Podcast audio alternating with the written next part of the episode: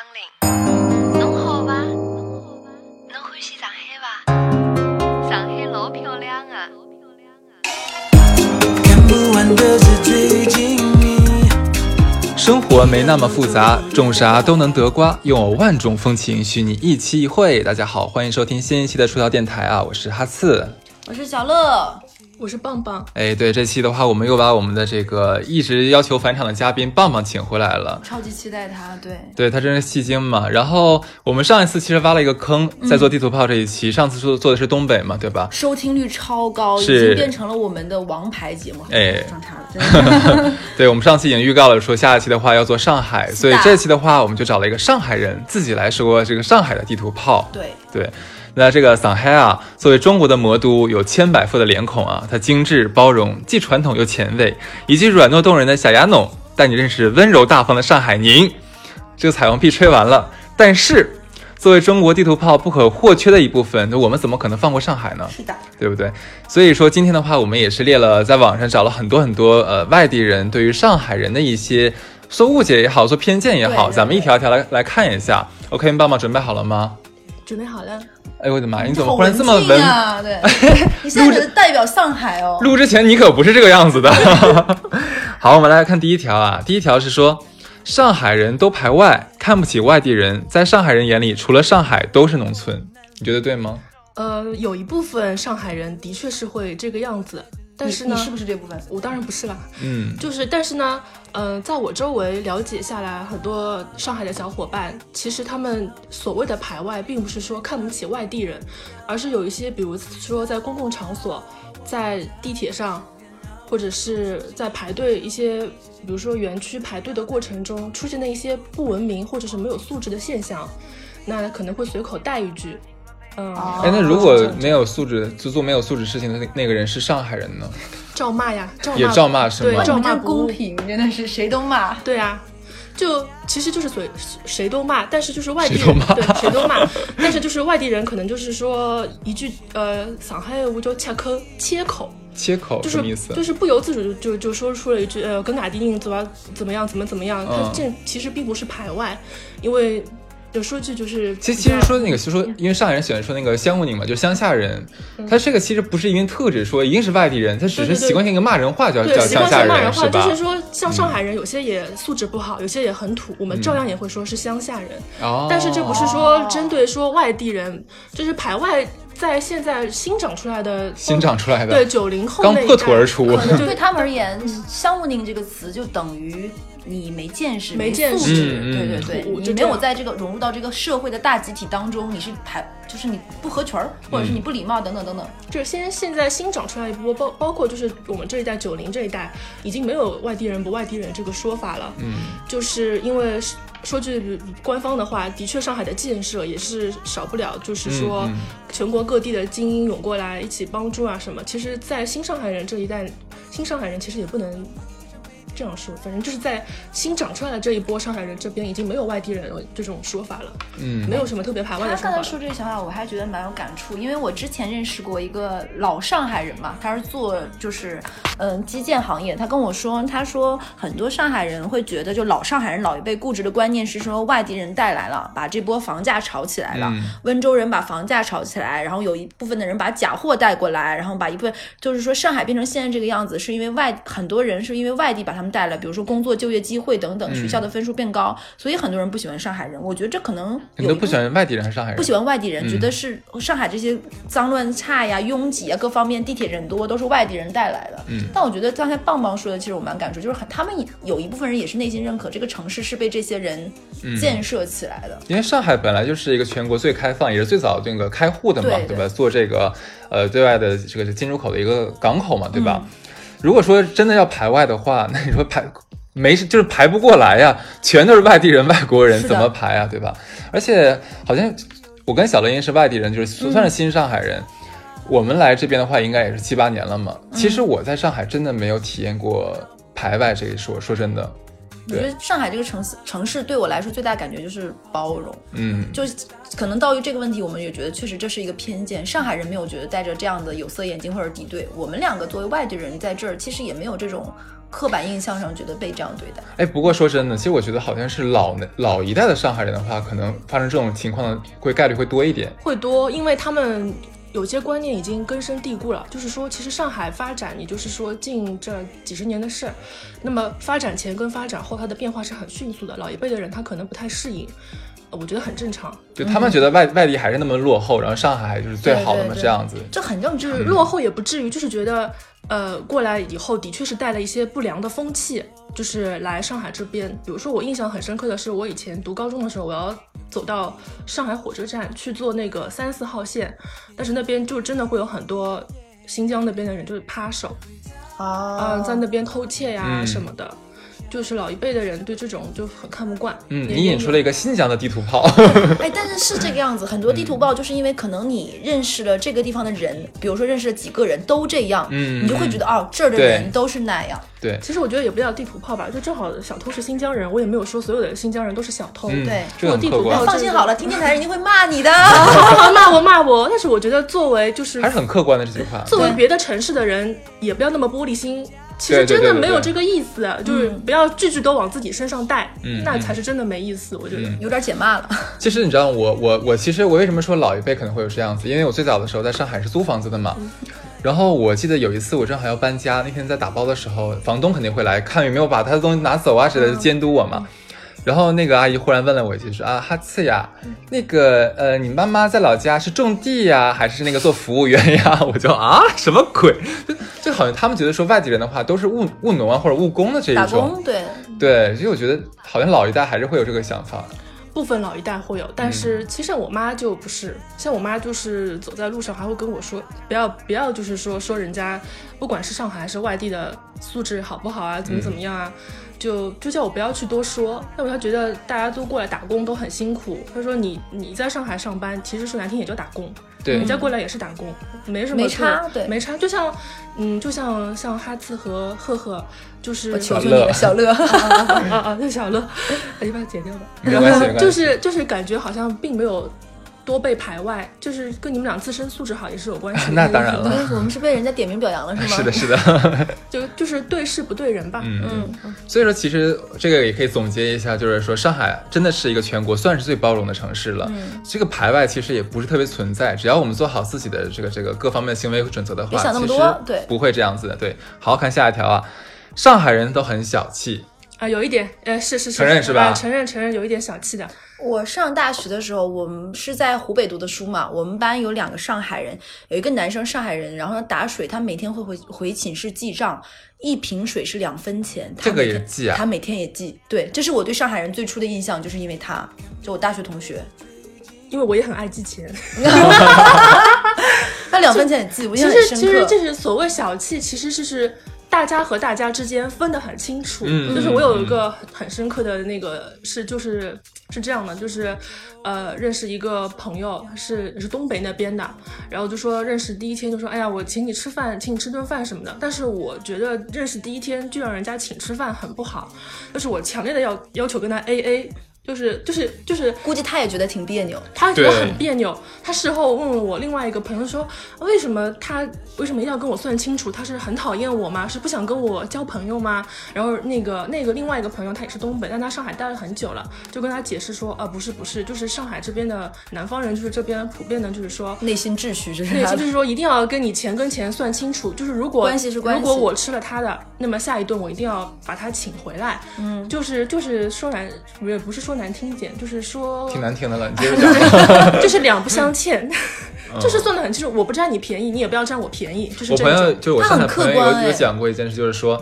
呃，为什么我们就是像江浙这边会这么富庶？是因为我们把钱算得很清楚，一分一分、一一毛一毛都算得很清楚，很商业秩序化呀。对，然后你们东北为什么穷？因为你就算不清楚，还要打肿脸充胖子，这是为什么你们穷。这想 很有道理。吗？怎么又骂上我们自己了？真的是。哎我我也很穷，我也很穷。嗯，但我觉得他这个也很客观，我觉得这个已经不能叫小气了，这应该就是算一个、但其实我觉得的确是像跟北呃华北地区来比的话，就是呃江算江浙吧，不不是不是不只单单讲上海，我觉得的确算小气一点。哎，但江浙好像也不太对，不知道我觉得又扩大面了哈。对对还是上海吧。吧，但 但我觉得说心里话，他说完这一点，我会有一种，你既然来了这个地方，哪怕我不是这的人，我觉得这也算是一哎，种真的好像是上海，我刚想到，对，杭州人都很大方，而且好好像那什么湖州朋友，还有什么太苏州开心了！这一期很大做完一定。会骂你们俩，没人骂我。反正我们每次做地图炮，一定会很多人骂。对，嗯，但我觉得这其实有一种让我觉得入乡可是你不随觉得有一个很奇怪吗？就假如说像，可能假如我跟棒棒是同事，然后我们中午要去吃就是呃中餐嘛，呃中午中午饭嘛，然后可能那一顿饭的话，人均就十一二块钱，然后每个人也要算得非常非常清楚。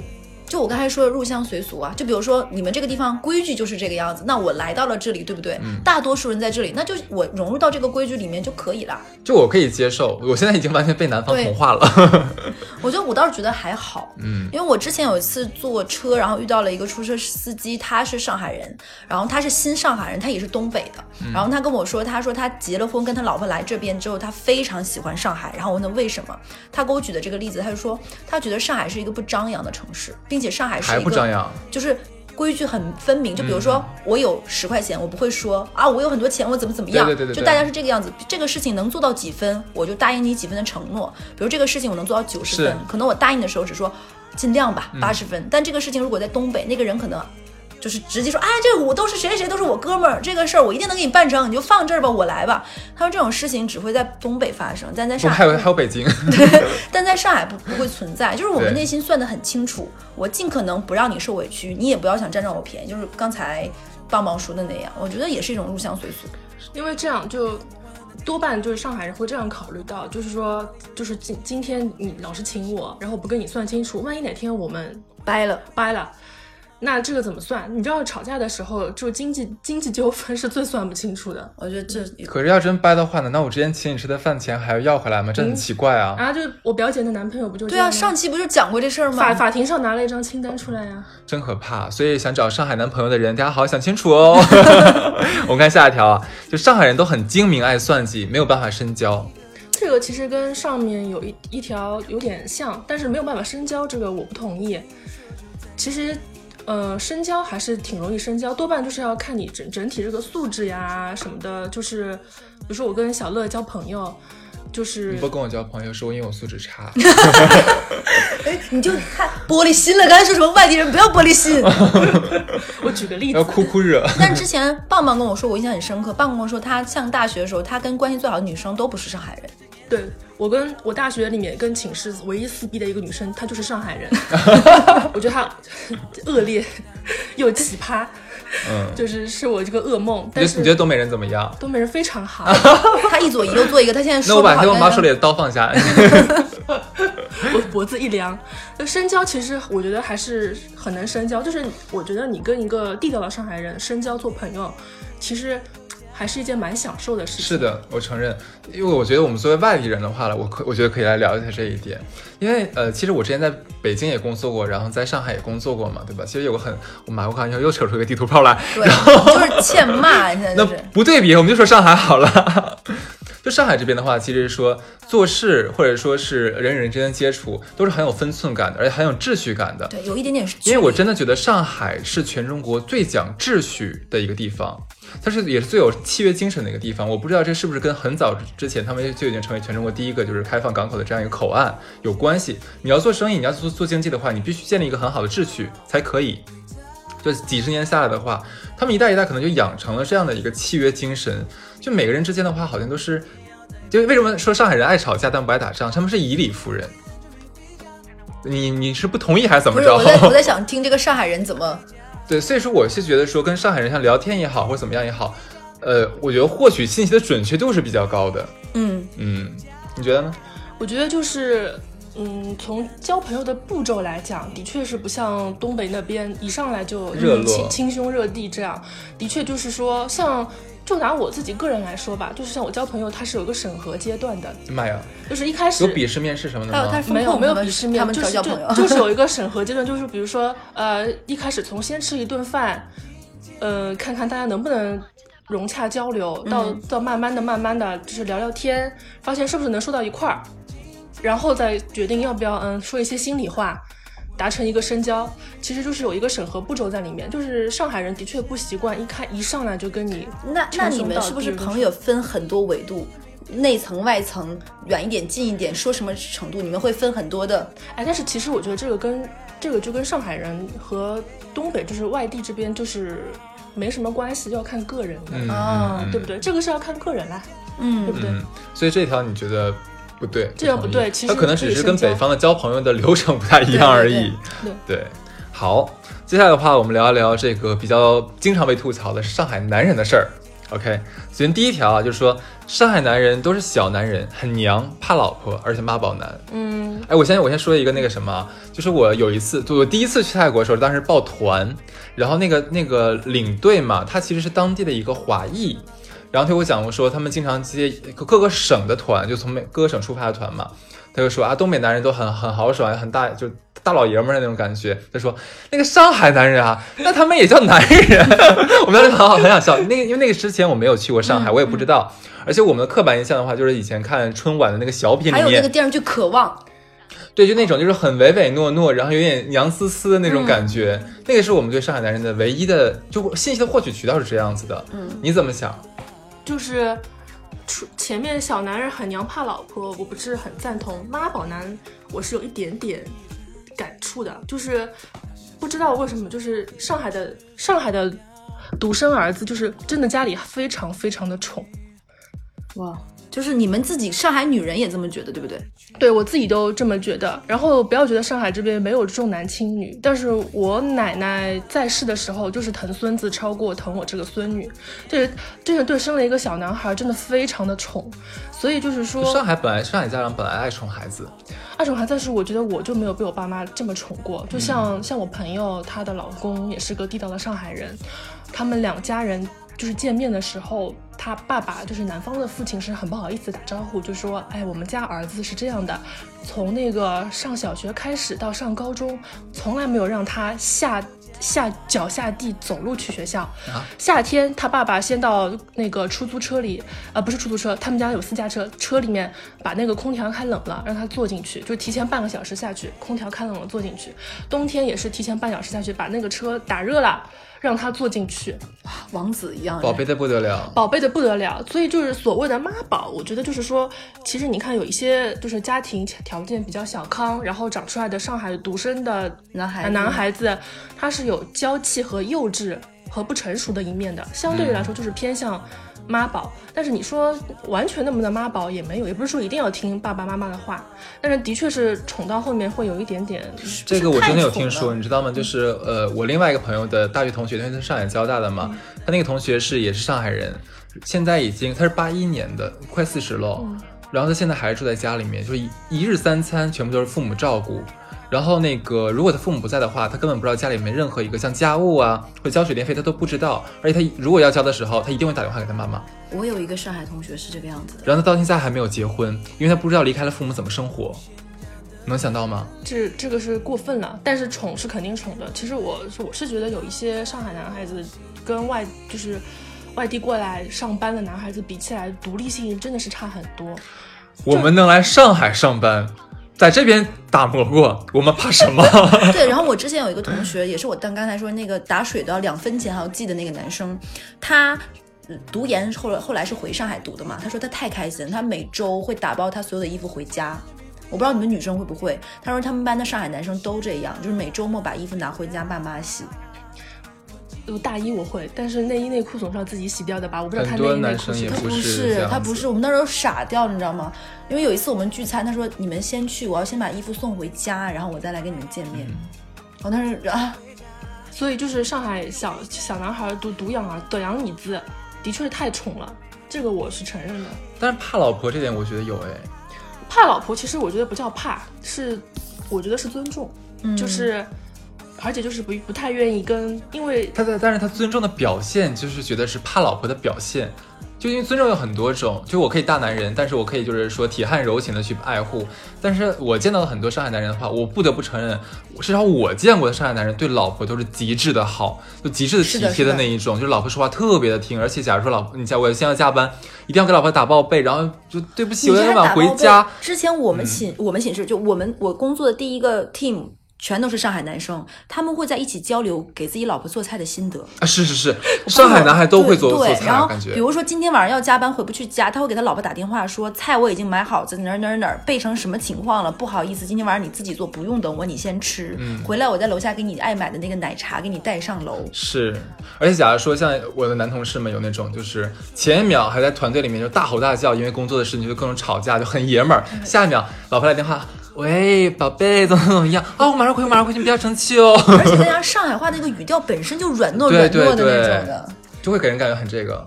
我爸也会烧菜啊，我从小都是我你爸看是不啦。但是我其实我觉得宠和疼老婆其实也不矛盾，你觉得上海人男人娘吗？我觉得不娘，可能是语气，就是大家说话的，就比如说东北口音，天生就是粗犷豪放的；上海话本本来就是有点软糯软糯，听起来你会觉得娘，但其实就是发音。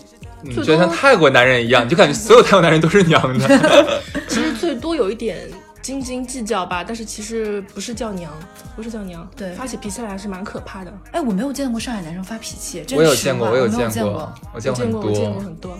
你是上海人，你见过的大多数人是上海人，好吧？好，我们再看下一条，也是关于上海男人的，就是说上海男人都很爱老婆，最疼男人最最疼老婆的男人就是上海男人。这条我真的很服气，我觉得是是真的。我听过所有的奇葩渣男渣女的故事，都发生在上海男人身上。哎，我哎，我上次分？享的也是个上海男人啊。对我所有听过奇葩的渣男渣女的故事，都是在上海男人身上。但是我跟你讲，我身边的上海男同事基本都出轨过，可是都不让老婆知道。对，而且我身边的上海渣男出轨，他们不但出轨，而且他们一定会不出钱。他们的逻辑就是，我至少没花家里的钱，白嫖啊白嫖，就我没花家里面的钱玩女人，我老婆不会跟我计较的，不会离婚的，我没花钱。因为他对老婆还是很还是很顾家，我只是说开个小差而已。所以就是这种又抠又搞，搞完还那什么的，都是我就是嗯，以后我分享也都是上海男人的故事。哦，行，这这个就不问你了，我们俩做主了，这个就 OK 了。说完上海男人，就不能聊，不能不聊聊上海女人了。对，不然我都怀疑你这一期叫针对上海男人的那套。没不怎么会，就是全国人民好像对上海的女人的一个刻板印象就是作嗲，嗯，你怎么想？作有嗲有嗲，看看看情况吧，因为我觉得上海女人骂起人来也很彪悍。是，我说实话，我你要说上海女人嗲，我觉得上海女人没有广东女人嗲。是吗？对，广东女人也很嗲。但我之前我上学的时候认识过一个上海女生，她跟我说过一句话，但我觉得她是代表自己要减骂，非要带上全全上海人民。她说我们上海女生出门是不带钱包的。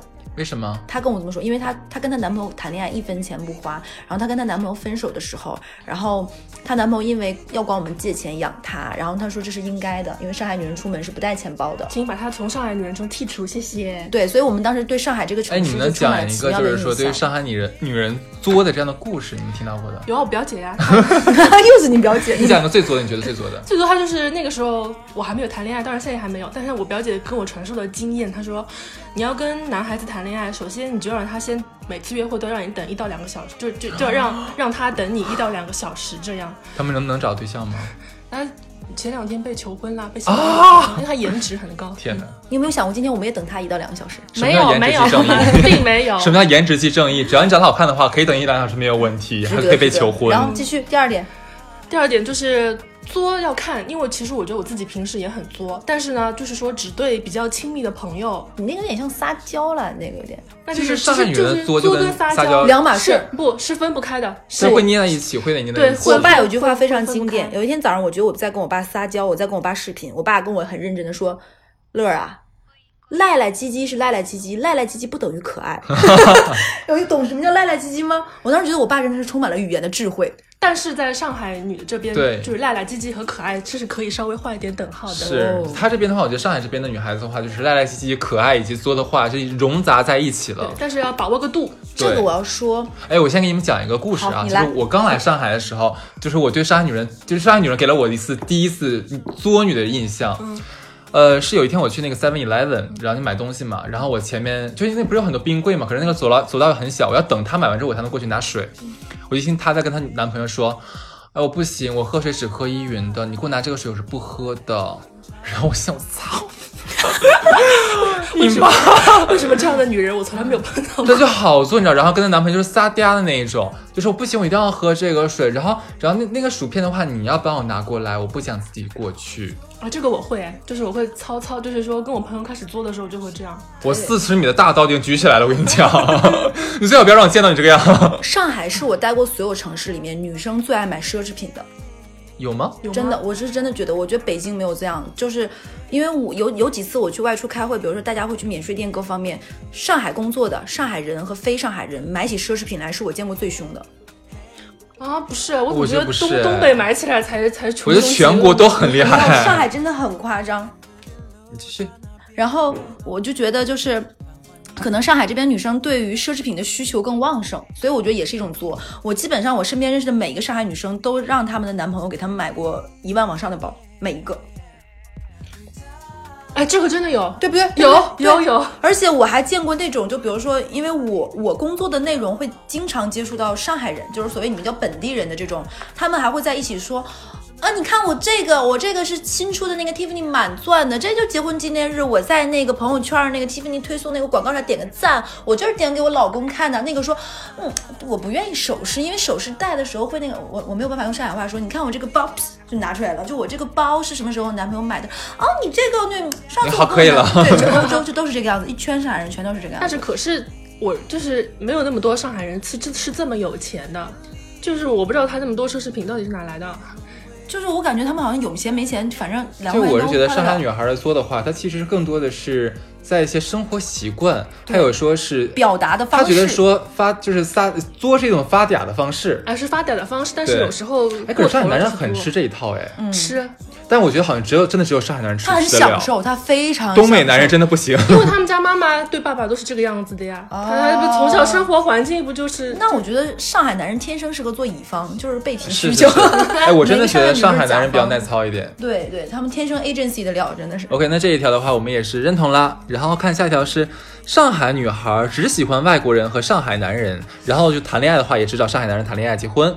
哎，这个我不承认，因为我就不是这个样子的。你要看大多数，不要看你自己嘛。大多数其实你说你吧，你就你先讲讲你，然后再讲你身边的。我没有，但是我有几个闺蜜的确是只找了上海男人，但是她们其实也是缘分到了。你问她们事后说，那个如果老公是外地的，愿不愿意？她们也说会愿意。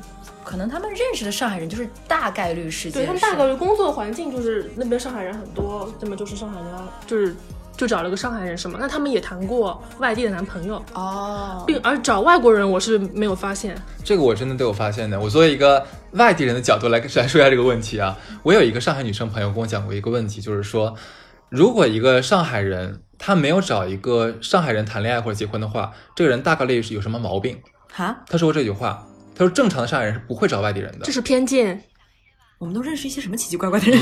这是偏见，而且我觉得，我是觉得很多上上海女的对外国人不是是很不屑一顾的，哎，真的吗？我真的有不同观念的。你先说。对吗？嗯，就像我很多闺蜜朋友，就是谈到是不是要是否要找一个外国人做老公什么的，很抗拒。都很抗拒，都是很不屑一顾的。就是说，汤姆麦克这个脸都是分不清楚的，就是就是不会找不会找外国人就是我听说过或者我见过的很多上海女孩的话，好像都是以就是嫁到国外去为荣。哎，没有？这个当然我这边也是一个比较比较片面的看看到的东西。因为我觉得，我觉得上海女的上海人还是比较圈地自萌的那一种，就是她她不会就是说，她不会就是说以要找一个外国人嫁到外国去觉得很自豪，他就是找一个上海人，就是就在上海过日子，他照样也会觉得很很开心很自豪，不会有那个非常崇洋的那个人在的。我反正这边没有发现过，嗯，他这个不认。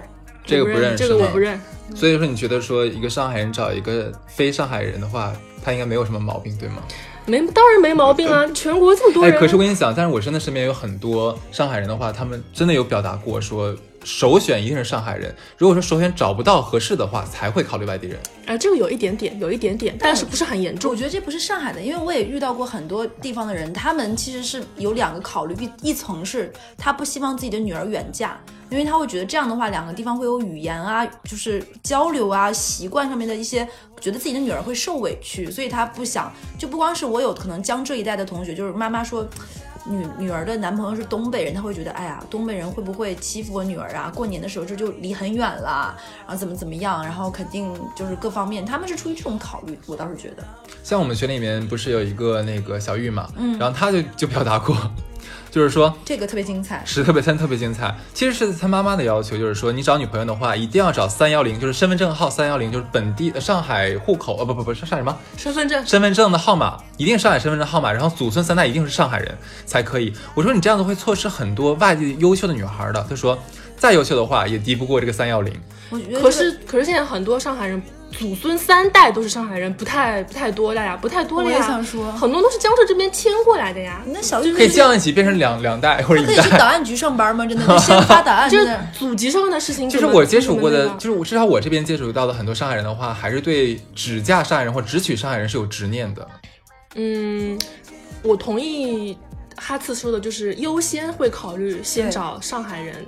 因为这是这跟小乐说的，就是是多方面的因素，不是这不是歧视外地，也不是排外。你知道有以之前有一部电视剧叫《双面胶》，嗯，嗯，特别火。对因为它它虽然情节是有稍微稍微有一些夸夸张但是你想想看，南北方的那个生活习差异对对还是会产生一点一定的矛盾的。所以说这个是从实际的两个人生活角度上考虑，不是说是真的是因为哎你是外地户籍怎么怎么样是吧？啊、不是不是，还有就是他有发生这种不幸福、不和谐的概率的角度来会会很大。会很大，因为我觉得不是所有的男人就可以容忍，就是上海小姑娘作起来的那个作劲。就像我，我又要说到我表姐，她 她在前两任男友都是上海男的嘛，她受不了我表姐的作，被她深深的作哭过，你别说哎，我有多作，我也 我也就是就是作起来你这种样子，你们难以想象。上海男人娶了上海老婆之后，男生给我打电话说，女生是我闺蜜，她给我打电话说，我就跟你哭一下，我真的是觉得太累了，然后哭完说好了，我去给我老婆烧菜了。对，他就那个作哭是这样，那个时候那年是世界杯，嗯暑假，然后男孩子都是爱看足球的嘛。然后呢，我表姐非要就是说晚上他们有固定一个亲亲电话时间，就是从几点到几点。然后那么你说，呃，情侣之间嘛，谈发谈发，每天哪有那么多话好说？总归会讲完的嘛，这个话。然后他们就开始看球，看球看球老咋劲了嘛，就电话拿着，然后就不说话。然后我表姐就生气了。就各种发作，就是你不尊重我，你不爱我，你说那你到底想怎么样？他说我不是不是我在看球，那球比我重要吗？然后他就可以从多方面的角度去去问你，哎，你姐去奇葩说呗。然后深深的把他作哭了。他说：“哎呀，我真的没有，我真的没有，我只是在看球而已。”就这样。所以听众们想找上海女朋友的考虑一下哦。看下一条啊，就是说上海人是小市民，市侩，贪慕虚荣，拜金势力。人生。我先我强调一点，这个是我们在网上收集的，不是我们的表达啊。我觉得汉斯，我现在就想这个听观众朋友们骂你。这个我绝对不同意。我觉得在现在职场上，我觉得最懒最懒的反而就是我们这些上海人，拼不过外地过不是来的同事。小市民，他说的是市侩，贪慕虚荣，拜金势力，然后贪小便宜之类的。但对啊，但是我觉得这个放在职场上也同样适用啊，就是你想往上爬，你就要变得很我有一个衢州的同事，然后他在有一次就是我们上班的时候嘛，呃，我就说，其实我觉得上海人跟巴黎人是有点像的，就是觉得其实会比较骄傲一点，然后看不起外地人嘛。巴黎也是这个样子，一个死出。然后他说，我我还没等说出来，就是后面一句嘛，他就说，哦，都小市民吗？我说，哎，为什么会是第一句？他说，说到上海人的话，第一反应不就是小市民吗？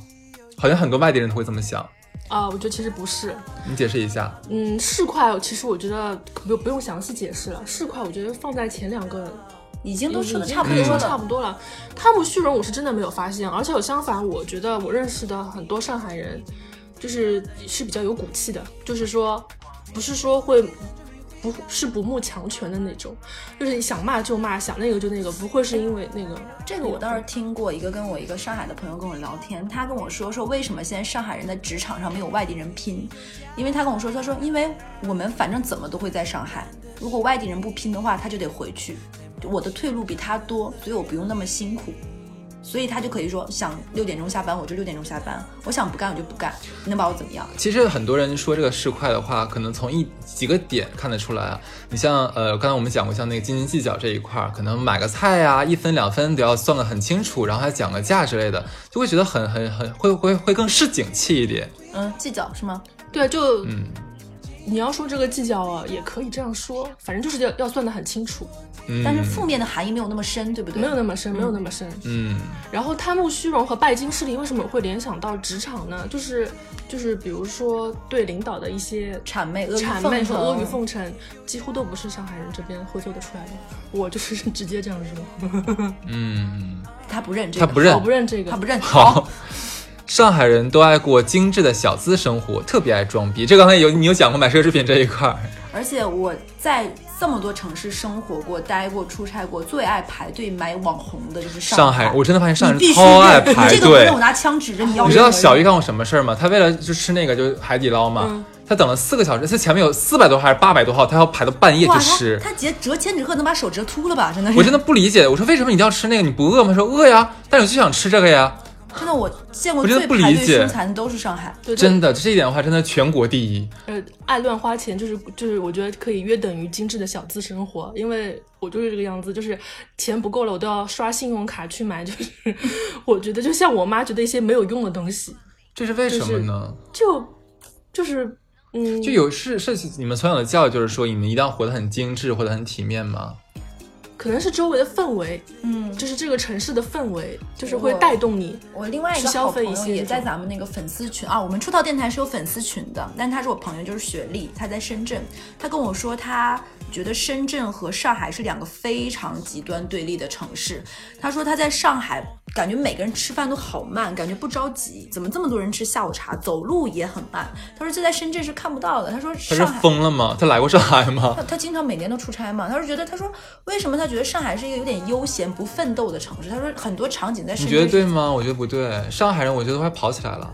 哎，我是真的觉得深圳比上海夸张很多，包哎，括我没这么加班也觉得，因为我也经常去深圳出差，但是我没有觉得，然后他跟我说，上海真的很精致，比深圳精致很多。那肯定的。就是 我觉得上海人比较喜欢忙里偷闲，就是再忙再忙都要抽出这么一点的时间啊、去做一些，就是说可能别人觉得没有必要的事情。就我要工作，我要赚钱，但我也要生活。对，就是享受对，像我工资卡没有钱的时候，还会刷五百块钱去代购一个，就是那种香薰机，然后就第二天就坏掉了，然后就再买一个。就 这个他认了，这个他认了。我 OK，其实我觉得这是这个是好的一面，我觉得这并不是说是负面的一个东西。对啊，就只要我对生活有我要求觉得自己负担得起自己，我选择什么样的生活方式干你屁事。而且本来就是上海的工资是收入会比较高一点嘛，在全国来讲数一数二的嘛。因为本来收入在这边，所以说就有这个钱去花。嗯，我觉得这个时候我赚钱为了什么？不是为了让自让自己过更开心吗？嗯管你什么，我自己开心。对，所以我觉得这个是 OK 的。嗯，也是一个大大都市的一个生活体现嘛。对，看下一条啊，是 上海人都很爱吵架，可以在地铁上吵一个小时，就是不动手。我不服 Yes，我不服。我也不服，不你们是把上海大妈置于何地？但上海大妈也不打架的呀，打架打架的不要太厉害了。不是动手打架。对呀、我没我没有见过，我没有见过我们小，区发生过两起老头老太太跳广场舞，然后搞破鞋，然后打起来的。真的假的？是上海人吗？对，上海。骂的极其脏。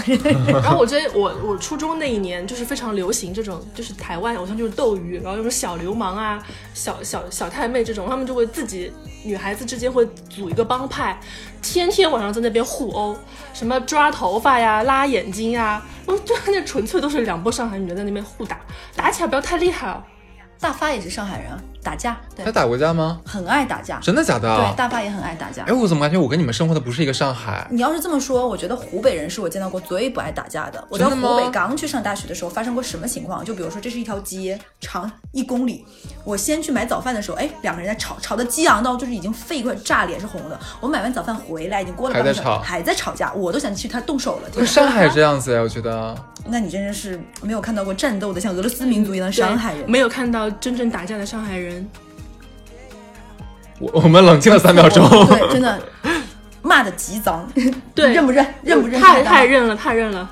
就是又能骂又能打，对对，就是骂到十三连逼这种。对，然后 下手稳准狠。对，而且上海话用上海话骂人是越骂越过瘾，越骂越就是就是就像给那个车加了这个汽油一样，就开始越开越顺，就是骂了第一句，然后第二句、第三句、第四句、第五句就开始一连串的骂出来，止也止不住。哦，我我相信此刻不仅我们的听众朋友，包括我现在也是对上海认识有了翻天覆地的认识。OK，那这个就算不认吧。我们看下一条啊，很多外地人都觉得上海人都特别有钱，都特别有钱。我不认，你们把温州人放哪儿了？呃，他说是个平均嘛，你们怎么想？并没有，并没有。你要住在这种石库门，那都不是有钱的上海人你，要解释什么叫石库门，因为很多外地人没有听过这个词。就是一个小弄堂，里面有搭了搭，就是以前可能是呃租界留下的那种，以前是小别墅，然后后面就是那个改革发展以后就变成了几几户人搭棚嘛，就是几个人住在一起，然后进去就是这个小弄堂里面什么的。然后共用，就是比如说几家共用一个厨房、一个卫生间、一个洗澡的地方。就如果看过《双面胶》里面，他们家住的就是石库门。那为什么网上会有会有人有这个想法？是因为很多人都觉得说，一是上海收入高，第二的话是上海人的话，基本每家都会有老房子嘛，所有人一拆迁，那么不都都富了吗？并不是所有人家里都会拆迁，像我家就没有拆迁啊。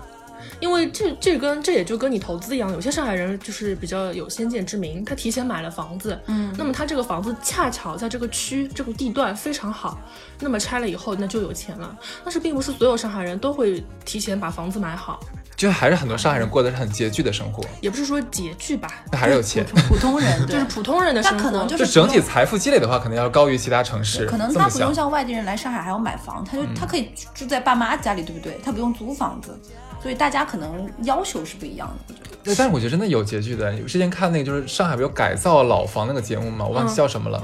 当时就有那种就是可能那个房子可能只有个二三十平，然后住了祖孙三四代的那一种，嗯，那是还是有。那一个城市肯定也有特别穷特别那个嘛。对，所以大家不要认为这边都有钱哦。没钱没钱，真的不是。那这是谦虚。不问你借钱，你怕什么？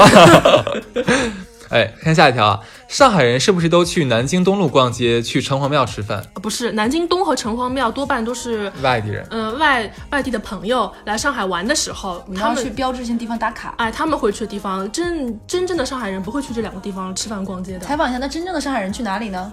那多半都会去就是淮海路马当路、田子坊。田子坊现在这两年也就是外地外地人也爆红了外地。以前田子坊上海人很喜欢去，马当路、哦陕西南路，哦，还有一些就是淮海中呢？淮海中也有也有，就是比较一些就是大悦城什么的，对不对？大悦城其实还还可以，就是多半是那种它接近在市，它是在市中心，可是却不是市市中心地标的地方。那里会有很多就是很不错的咖啡馆，然后下午茶店，然后就是在这边兜一兜，弄一弄上海是我见过咖啡馆最多的城市。其实你知道，我就觉得每到呃节假日的时候，上海会涌来很多的游客，对吧？像很多就是大地标、大景点那个地方都会人满为患，是吧？可是我觉得，如果是你是上海人，或者你生活在上海的话，我觉得我们就有很多去处可以去，我们又可以去到市中心，又可以躲避开人流。上海有很多这样的地方，有很多这样的地方，是，就是以前是租界那种，嗯。好，所以大家知道啦。我们再来上海的话，可以不用去南京东路、去城隍庙，可以去其他地方玩啊。下再下条是这个上海人遇见外地人都会假装不会说普通话，只说上海话。没有。这个我也觉得没有，我不认这个不认，我觉得上海人还蛮热情的。而且我发现很多现在新的上海人小孩儿都不会说上海话了。对对，我表妹就是，那那天棒棒昨天说我我的上海话比他妹妹说的还要好，那你说上海话真的非常有罗 非常子君他妈妈的对气质有，种感觉就是学出来了，珍珠本珠，真的是。我觉得最后的这个节目的尾声，你们俩可以来一段，有点精彩了。嗯，好，这个就就算就过去了啊。然后哎，跑哪儿去了啊？看到这里，上海人与人之间的关系都很冷漠，不爱帮助他人。我觉得前面也讲过，这个不算是。我觉得这个是大都市的通病，它不是上海的病。你在北京，你在上海，那乃至说你到深圳也好，或者你像你在巴黎、伦敦这样的地方的话，是一样的。因为这城市太大了，人太多了，我们不可能有那么多的情感纽带放在一起，我们只能靠秩序去管理一个城市。这样的话，人与人之间一定会冷漠起来。就是不爱管管闲事，的确是上海。因为我自己的事儿都忙不过。来。我觉得每个人先把自己管好是第一位的，嗯你不能上来就什么事都求别人帮忙怎么样？你把自己管好而。且你知道吗？就是我来上海第一天，那天我特别特别的失落。我当时记得很清楚，我是中午落落地落到上海的，然后那个当时我妈妈安排了一个朋友把我送到酒店嘛，然后我想说，因为当时住在南京东路旁边，就很市中心的地方嘛，我想出来逛一逛。但是我这个人方向感很差，我就想找人问路，因为在中国其他城市你问路的话，都有有人很积极的去帮助你嘛。可是我来上海之后问路的话，你去过北京吧？北京人也会，我跟你讲，我觉得北京都会乱指路，真的。呃，不是这这个是，但是他会帮你指，对不对？然后我就当时拦了两个人，就是问他，不好意思，我说去哪里哪里怎么走？他说你自己没有手机吗？就直接跟我这么讲的。我觉得说的很有道理。哎，他们他说的是有道理，是上海人吗？是上海是上海人，他说的是在上海口音的话。然后然后就我觉得他说虽然有道理，但是缺少人情味儿。然后当时我问连问两个人都是这么，大概就是说一个意思呃我不知道，或者第二说你你自己没有手机吗？就这样子。他后来想了一下也没有错，可是就觉得说好像就会让人觉得心里凉凉的。嗯那那一天下午的话，我都很冷漠，我感觉说哎呀，要这辈子要生活在这样的一个没有人情味儿的城市了，可怎么办？就是不太容易熟，就是就像我之前说，就是他交朋友，包括就是连你第一个指路什么，他就是有一个程序在里面，就是不太容易熟。这个我承认，因为因为就不就是真的不爱管闲事，就是路路边有什么，就是会很冷漠的走过去，不会想说去。就是我来上海这边已经七年了嘛，其实慢慢的话，我我现在已经不是不仅仅只是习惯，反倒是我很认同这种方式，就是不不要过分打扰别人，你自己能完成的事情的话，你自己去做。所以你刚才跟我说说，对他说你没有手机吗？我在想说，哎，是有道理。我干嘛你要问别人路呢？你上来就是可以打开手机。但是你先知道我是想自己去解从我是从东北过来的，因为东北的话人情味儿是很浓的。如果你要问路或干嘛的话，周围有很多人会帮你。我在东北会有问路，别人给你直接带过去，他在对对对对对对对，真的吗而且东北，如果你在那边两个人聊得很开心，就比如说像我这种嗯性格的人，我经常比如说去逛个菜市场，大概十样东西有五样东西是别人送我的。嗯，会会这会会个其实会。这其实我也有点体会，因为我之前就那你出差去重庆嘛，嗯我感觉就是重庆那边的人都很热情。我跟我那个上海的朋友还说，以后退休了想住在重庆，不想住在上海。就是我一个 上海人都觉得这个城市的确是有它很冷漠的地方在。嗯会会，这个是我承认的。但是我我我承认这一点，但我不承认这是上海的病，这是大都市的问题，嗯都会这样子。OK，下一条啊。哎呀，又到哪儿去了呢？怎么又找不着了呢？我看看啊啊啊！很多人觉得说在上海很容易遇到明星，我到现在一个都没有遇到过。哎有有有有，很容易，说实话，真的吗？我很容易，我感觉我生活在跟你们不是一个次元。因为上海会有经常有各种的那种电影的首映各方面嘛。哎，就我都不去凑热闹，我觉得人很多。就有的时候，我经常，比如说在这个商场，突然发现中间的中台各方面被围住或者是护栏，就比如说有某个明星来做展示，做什么样子，真的，我觉得上海非常常见。然后拍一些都市剧会到一些上海上海网红的地方，比如说那个新开的上升新所，嗯，然后就是之前做活动啊，什么黄景瑜啊、刘雯什么都来过，还有那什么就复兴 SOHO、陆家嘴都是采景地，对对，但是我从来没有遇到过。而且上海有很多像最近你们看的那个那个综艺《心动的 offer》，嗯因为上海这种它可以去采景这种都市题材的内容的地方很多，嗯所以我觉得是是蛮常就见的。像花木路喜马拉雅那边，就是我们上班的时候碰到过邓伦，还有梁朝伟、唐嫣，就在那边拍拍广告什么的。对，包括我们上班的职场，之前也借借给过很多明星拍戏。那是我的问题。OK，看下一条啊，就是上海人买菜就真的是很抠搜，就可以买一根葱，一个西红柿，因为在很多地方是不可以这样子的你。知道我妈在我们家住了两个礼拜，楼下菜场的阿姨跟我妈都快当亲姐妹了，因为我妈是菜场大户，因为东北妈妈一次性买菜会买一两百块的，对，而且我们你知道冬天的时候储备冬菜的时候，我们会买一两百斤。天哪，对我没有这，你想想我妈，我妈每次买菜，现在大妈见到我妈非常亲切，亲切，超级大户，对，阿姨想不想你妈妈？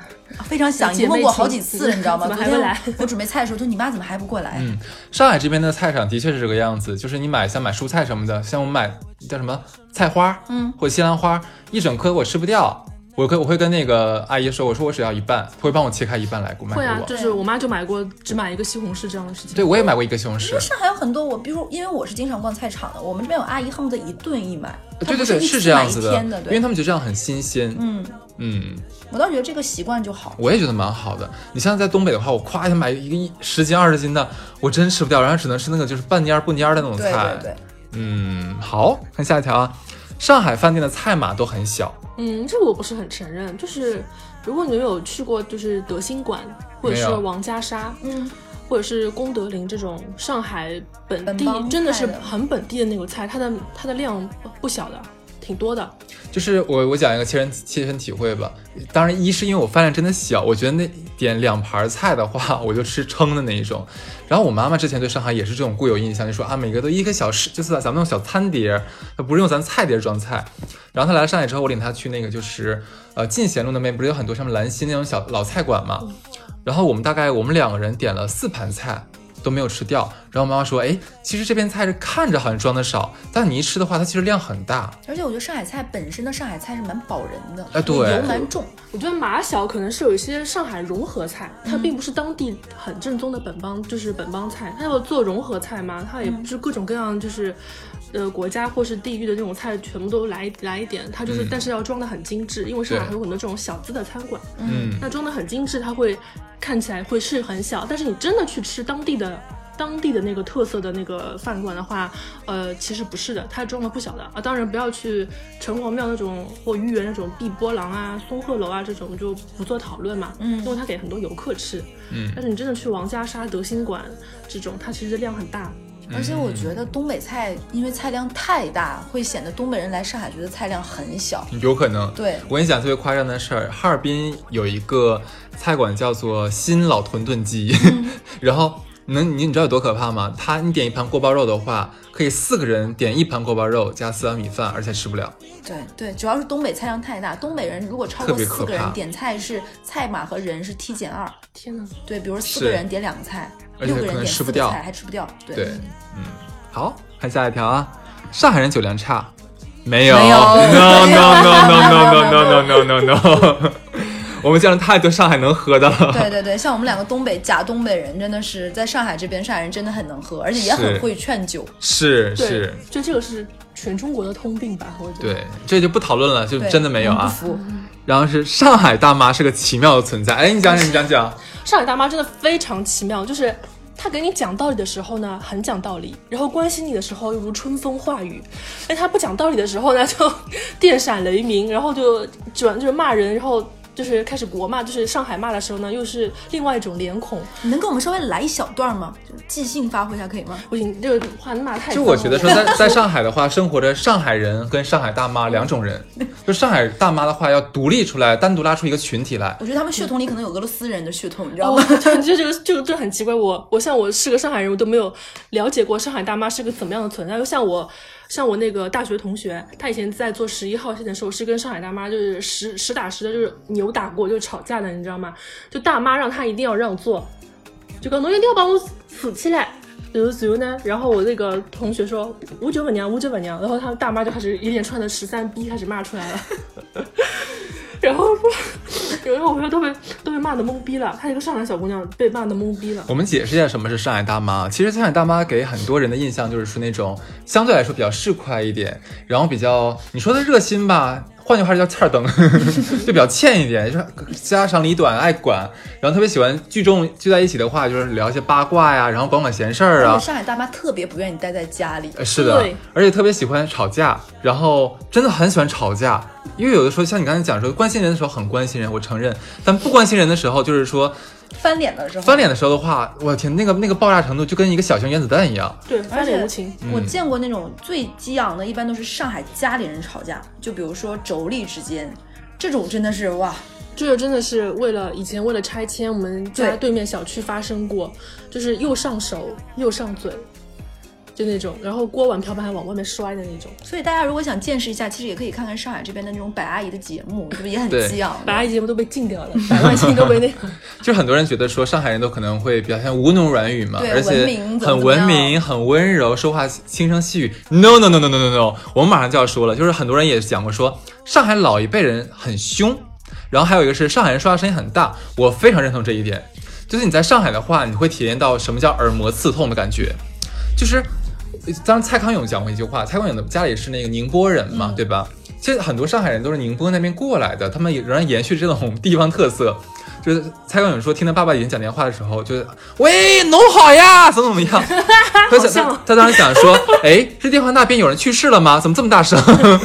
就这个感觉。哎，会会会会会这样，尤就尤其是这个呢，是大爷比大妈说话声音要大，就是那种就我有的时候我会觉得说，刚才上海的时候不懂嘛，我觉得哎你们在吵架吗？然后我上海同事说不不，他们只在聊天而已，就这个感觉而且。上海大妈说话激昂的情绪有点像马景涛，就是声嘶力竭。对对他们很容易情绪就被调动起来。比如说，呃，像我小区里的大妈知道我还没有男朋友，哟，月月啊，侬到现在没男朋友，侬要死了，然后就很夸张，会有一种会有。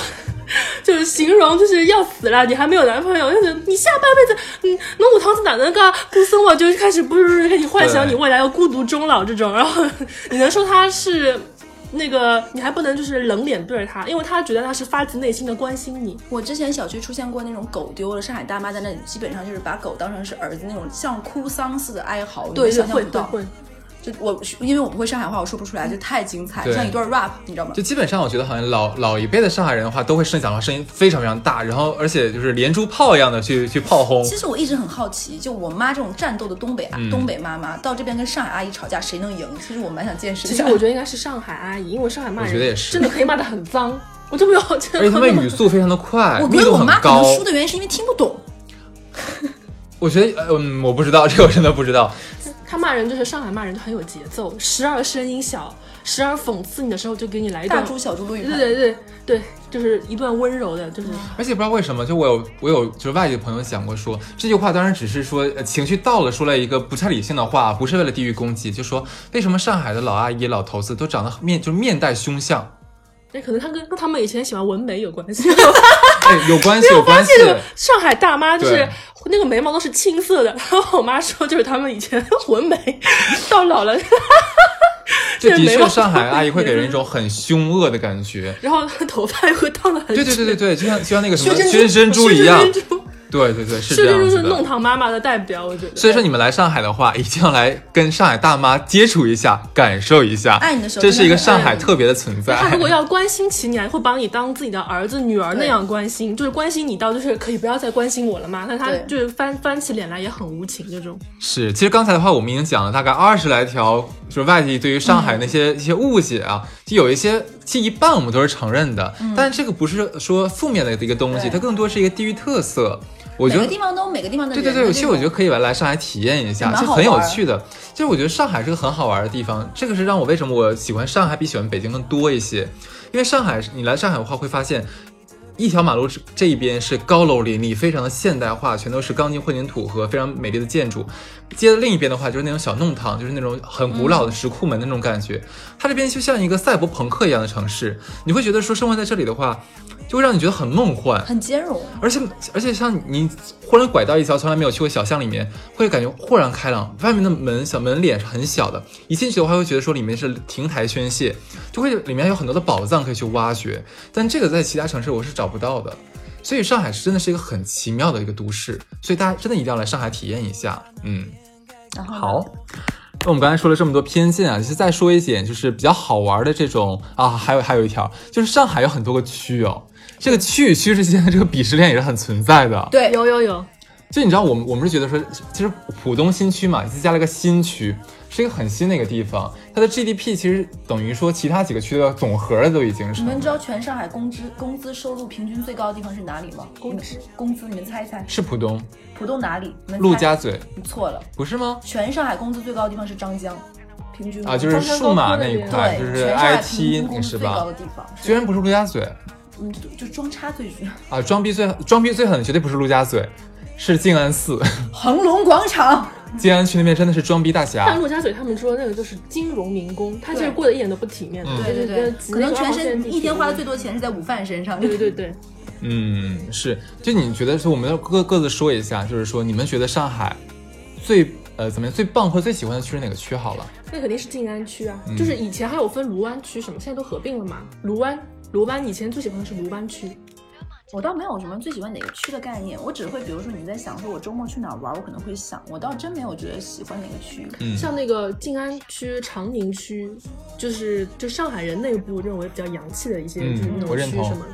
然后像以前的闸北，嗯他们就很不喜欢。对，这跟租界，我要说了，我这跟这跟租界有关系。之前我看有以前个之前有个很有名的书是讲上海叫《繁花》嘛，然后我那个时候才知道上海有什么上支脚、下支角。就对，繁花写的很好，对他是用普通话表达了上海加沪语表达的东西。嗯，然后他当时我在看的时候，我以前以为我一我来上海一直觉得杨浦是个蛮棒的区，域没有概你念。想太多了。结果书里面和现在才发现，上海人自己有鄙视链，可能觉得红浦乱一点。我平时都不去虹口。红浦是哪儿虹口，虹口加杨浦，就他可能只生活在他那个区域区域里，从来不去那那一边。就我们先来来解释一下什么是上海的市中心啊。上海市中心就有这么几个区，就是像黄浦区，就是像那个那个挨着江，对吧？挨着江那一块儿，然后呃什么人民广场呀，然后那个外滩呀，都集中在这一块块儿啊。景点也会比较多一点点。然后在旁边的话是这个叫什么来着？静安区、徐汇区。静安区的话，我我就可以理解为上海逼格最高的一个地方了。如果大家来上海的话，静安区是不能错过的。嗯，你认？也算也算，什么也算，就是。是是是，对对对，然后像很多人会对浦东可能更听得更多一点。浦东因为它是个新的区，就是你来浦东的话，体验不到上海的氛围，你会觉得就是一个钢筋混凝土的都市，特别像深圳的感觉。但我有很多认识的上海人，他们都说他们平时除了上班不来浦东的，哎，啊我就是对对对是的是的是的。对他们不会来浦东的。但是我觉得生活就住的话，其实住浦东蛮好的，道宽，然后地西一点。不是不是不是不是不是，不是不是不是，有的选肯定不会把房子对我基本上认识的所有上海人，他宁宁愿把房子买在松江，他不会买在浦东，那他就有神经病，还蛮多的。浦东应该是买，那是买不起吧？就是他，比如说他但是浦东买买不起。买不起他会选择，他会选择。那你说松江也我觉得不对，松江太偏了。啊，你就就是可能每个人的想法不一样。我认识很多上海人，他哪怕宁愿住在上海市中心二十平的房子，他也不要搬出去。对，嗯很多人是这个样子的。就他有自己根深蒂固的这个成圈，我要在哪个范围集中生活。甚至以前我有上海同事，他每次都会跟我说，原来我们家是住在哪儿哪儿哪儿的，他一定会跟你这么说。我们家最开始，比如说住在大世界的，我们家住在哪儿哪儿，我现在才搬到哪儿哪儿。就是老上海有句话嘛，就宁要浦西一张床，不要浦东一张一一一套房。嗯但其实现在不是，现在浦东还是发展很好的。不还好，就是刚才来陆家嘴看一看呀。好，哎，就说陆家嘴，讲个讲个题外话，就是我们之前去北京不是工作过嘛，然后我有个上海同事，就是我当时领他去北京，不是有 CBD 嘛，嗯，就是呃中央商务区那一块儿，然后去了之后，其实我们那个车已经打打到那边了，他问我说，哎，我们什么时候到 CBD 啊？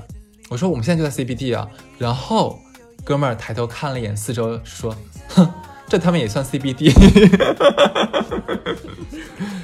哎，你们怎么不说话？你这样让我很尴尬，因为我接一句啊现在等。着上海，不是我，我等着这个上海人被北京的出租车司机骂呢。就是北京出租车司机能能饶了他，真是他。但是我的确觉得说，陆家嘴的那个那方面高楼林立的，真的是全国第一。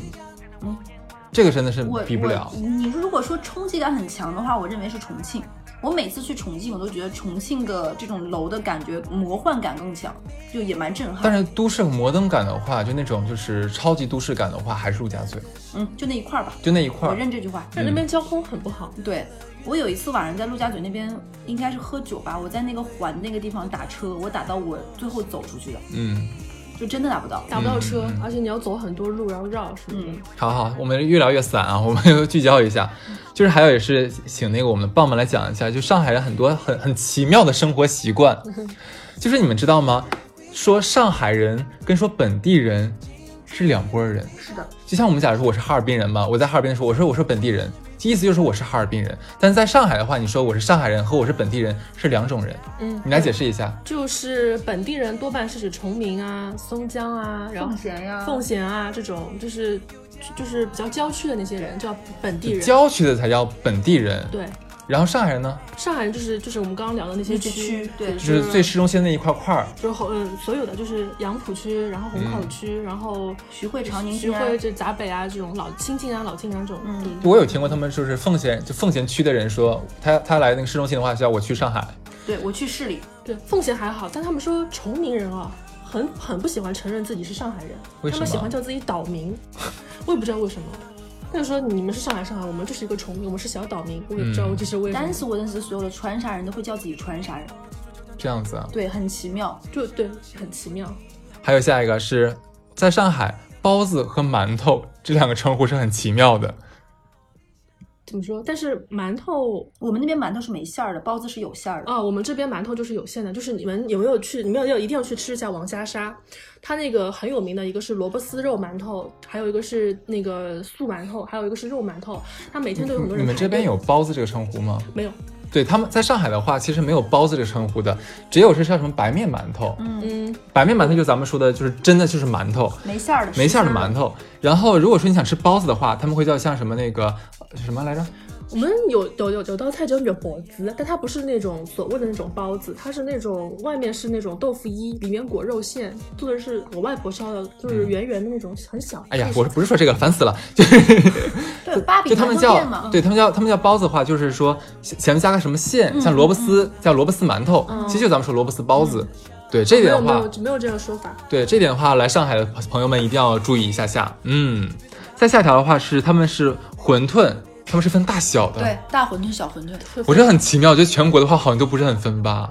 呃，不是的，再往福建那边也分的就。南方会分一分，但北方就真的只有一种馄饨，就大馄饨。北方都吃馄饨吃的少，主要是饺子，但早餐还是吃馄饨，但是也就是大颗的大颗那种，跟大饺子一样你知道。吗？在我没来过南方之前，我从来不知道烧麦是糯米的，我也不知道，都是加肉的烧。麦是羊肉馅儿的。烧麦烧麦，我们那边是米那个酱油米饭，对，我就不理解为什么要吃，就感觉像吃一个主食，然后他们可以又当菜又当饭哎吃，。但我很爱吃烧麦。很好吃，我不爱吃非常爱吃，很好吃我会定期自己在那个微信上下单买那个白玉兰的烧麦。真的大吗？德兴馆的也蛮好吃的，德兴对德德兴馆的好吃德兴馆的小笼包嗯也不错。而且上海就是上海，不仅上海和南方都有这个东西啊，就是他们豆花有甜的豆花，他们的豆浆有咸的豆浆，我都是来上海第一次知道的。哎，但是我他们连汤圆都有肉的好吗？菜肉汤圆，有有嗯，但是我咸下一条浆会说这个我一口都吃不下去那个我都是喝甜浆。甜，听说甜豆浆吗？对，咸浆我这边这边我这边的人喝的不多，都是甜的。嗯，就是正常的话，我们就是东北叫豆腐脑，嗯其实它是咸的东西。然后我来上海的时候，他们说那个豆花可以做成甜的，我就嗯，你知道四川那奇怪种辣豆花吗？还有这个我可以理解冰淇淋、这是啊。花椒冰淇淋，就是我也第一次吃过，就是我们先说上海，对，嗯然后我觉得这个还好，但是我觉得这个东西就是如果说可以来体验一下，就看你的口味能不能接受得了。就说到这些东西奇怪的东西的话，还有我们马上要说的是上海人对于鲜肉的执念，就是他这边月饼有鲜肉的，OK，粽子是肉粽，还有这个汤圆也有肉的汤圆。嗯，对，我觉得肉汤圆不是最可怕，最可怕的是菜肉汤圆。就是你知道我第一次吃汤圆是咱俩在一个公司的时候，公司发的，我当时特别想尝试一下。我吃第一口的时候，我觉得我我的胃都要吐出来了，真的不行，可是我觉得还蛮好吃。我真的不行那个。就是就是，而且就先说肉粽吧，就是对于像他们这边的话，就有甜的粽子和肉粽都有，他们已经吃习惯了。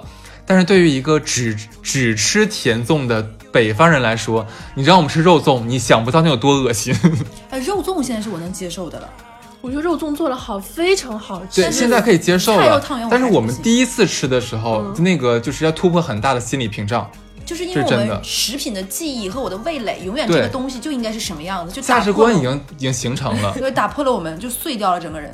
对，OK，吃吃的是这些啊，然后再说，就是你在上海能看到一个很奇妙的现象，就是说大叔大妈们穿着睡衣、睡裤、拖鞋就上街了。哎，会会有。这个我最开始是在影视作品里看到，他们有很奇妙上海小姑娘谈恋爱的时候会穿睡衣跟男朋友下楼的啊。这个小姑娘没有，但是大爷大妈经常买菜我在菜场经常会遛狗什么遛弯儿，遛狗啊什么，就呃夏天就穿一个马甲，嗯，大叔我我有问过一个上海大妈，我说你真的这套睡衣在家睡觉也穿？她说不是，这套睡衣就是出门穿。出门穿哈，我第一次听到时候震惊了，她有出门穿的睡衣。有那种很那种绵绵绵的对对对对对对然后还有一个是在上海，你打车或者坐车的时候能听听到一句话叫“大转弯，小转弯对就是左右转的意思。对，”，但这个好像在我们那边不是这么叫嗯，我们叫大回小回哦，我们也没有大回小回，真的吗左右南北啊，哈尔滨可以叫大回小回。这真是我在来上海之后才知道，他们的出车系叫擦头是吧？擦擦斗擦斗什么叫擦斗？就是出租车。啊，出租车哦，这样子。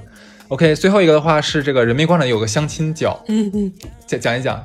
就是各位没有去过上海的朋友啊，路过相亲角千万不要拐进去啊。这个相亲角就像一个大型，就是就是古代那种非洲奴隶，就是拐卖市场，就是呃所有的这种大爷大妈把自己儿女的那个信息，就是镶在贴在伞上面为，什么要贴在伞上？呃你大点就声。呃贴在伞上面，然后就是他一进，他一看到有青年男女进去了，就把伞砰一下撑开，他就转，有个女儿，然后就伞的第一面是照片，第二面是学历，第三面是就是兴趣爱好什么，然后要么就是把把儿子女儿的那个那个经历，就是说那个信息写在那个纸板箱上面，纸板箱上面，然后搬一个小板凳自己坐在那里，然后就就很可怕，就那边就特别像是一个早市儿一样，就是呃道两旁全部是大爷大妈，然后两棵树之间会拴一个绳子，就上面会挂很多的简历，然后什么我什么女儿三十一岁国企然后国企毕业，然后什么九八五硕硕士，然后巴拉巴拉说了一堆，然后你就感觉就是像你去过在？买人，我去过呀你，没有被包围吗？没有啊，啊，不可能！真的就是真的没有人管我，没有人理我像你哈斯你。这么优质的男青年，就是这种男青，也不是优质，他只要是男青年进去，他就是 他就会被包围。没有没有，我不知道为什么，他们可能更想跟家长接触吧不。可能！像我跟我朋友有一次误入相亲角，我立刻立刻就被一群大爷大妈包围了，就是很还会有人一直跟着你，跟到那个出那个公园口，那时候有没有真？的是相亲吗？真的是相亲，真的很很夸张。所以那边的话，我觉得是一个上海的一个景点儿，大家可以去感受一下是突然。有点好奇，在那边很少见到年轻人，都是大爷大妈自己在自嗨。我觉得我之前听听过某个电台的节目，讲的是就是人民公园相亲角，大爷大妈如果谈起恋爱，然后配偶再来撕逼的故事，也很精 嗯彩。哎呦，太厉害太多了。然后最这近两年还出现了海外相亲角，就是子女在海外的，一直都没有男朋友或女朋友，他们就是圈地。然后圈地自己是这个地的大王，然后那边把海外相亲角，然后就是在这伞上面 一转。他们会觉得自己可可能比他们更高阶一点，对。但是我觉得他们的子女未必知道他们爸妈那瞒着他们来这边对。，可能是爸妈今天其实我们也讲了这么多关于上海的所谓的偏见也好，或者说一些呃不太客观的一些评价也好，其实有的东西我们的棒棒也是给大家做了一个解释啊，可能是根据历史原因这么这样子的，其实也蛮全面的，我觉得。挺有意思你自己还有什么要要要厘清吗？没有，算了。然后，对，不如小刘，我们给挖个坑吧。嗯，我们下一期来做哪一个地方的地图炮？听你的，反正你哪儿都想骂，哪儿都想骂。下一期的话，我们体验一下北京。可以，我觉得可以。我觉得北京也是非常值得吐槽的一个地首都人方。民最值得一骂了。是跟上海碰一碰，对看扎不扎你就完了。对，而且我觉得北京话就是听起来就有一种觉得欠。哎，其实我最早做电台之前的话，我是听那个像三好坏男孩之类这样大电台嘛，因为他是北京的那边，然后我也很积极的把这个我喜欢听的节目就分享给我的朋友。哎，很奇怪，我很多南方朋友听完之后就说，哎，我不是很喜欢听。对，我说为什么？他说我听不惯北京话，嗯，就不知道为什么。我觉得咱俩现在展开就能开骂了。我觉得北京排外比上海厉害多了。呃，这个别有我们到下一番风题说别有一番风味。啊，好，我觉得这一期你们俩居然没有用上海话聊天，我真的好遗憾。我就会那么几句，不就不嘚瑟了。我们这一期大概就是这个样子，然后大家可以期待一下下一期我们地图炮的一个精彩的东西。哎呀，嗯，就这样，拜拜拜拜。我的自己，我要在哪里？昨天，啥辰光回来呀？今天也没回。Thì